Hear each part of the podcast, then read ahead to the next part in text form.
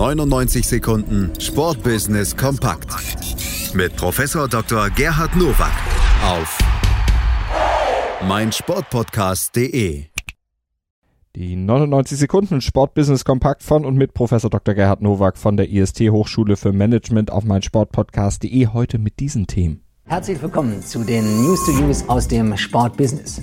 The most valuable player des letzten Super Bowls, Patrick Mahomes, bleibt den Siegern Kansas City Chiefs für lange Zeit erhalten. Der 24-Jährige verlängert seinen laufenden Rookie-Vertrag um 10 Jahre. Bis zu 503 Millionen US-Dollar kann der Quarterback verdienen. 140 Millionen sind ihm sogar sicher, wenn er sich verletzt. Während man in Fußball Deutschland und Teilen Europas über ein Salary Cap für einzelne Spieler nachdenkt, ist es in der NFL so, dass die Spielergehaltsobergrenze für das ganze Team gilt.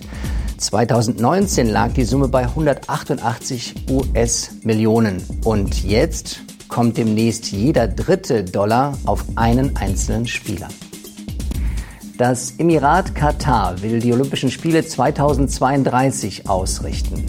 Bewerbungen für 2016 und 2020 waren bisher gescheitert.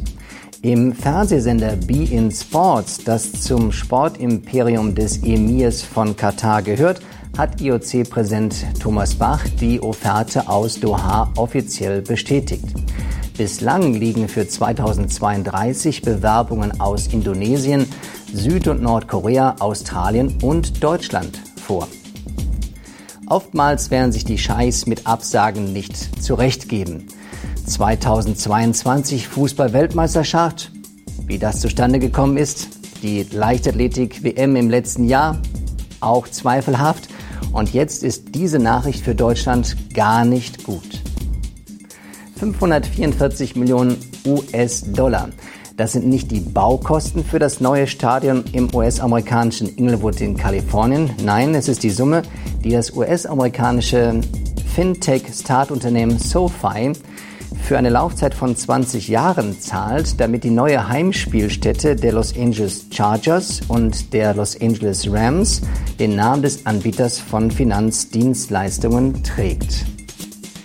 Das ist der größte Deal aller Zeiten für das Namensrecht einer Sportstätte weltweit. Und ich denke, dass das Unternehmen, was 2011 von vier Studenten gegründet worden ist, an Bedeutung gewinnt. Denn es geht um die Vergabe von Darlehen und Kredite für die Finanzierung von Studien- oder Ausbildungskosten.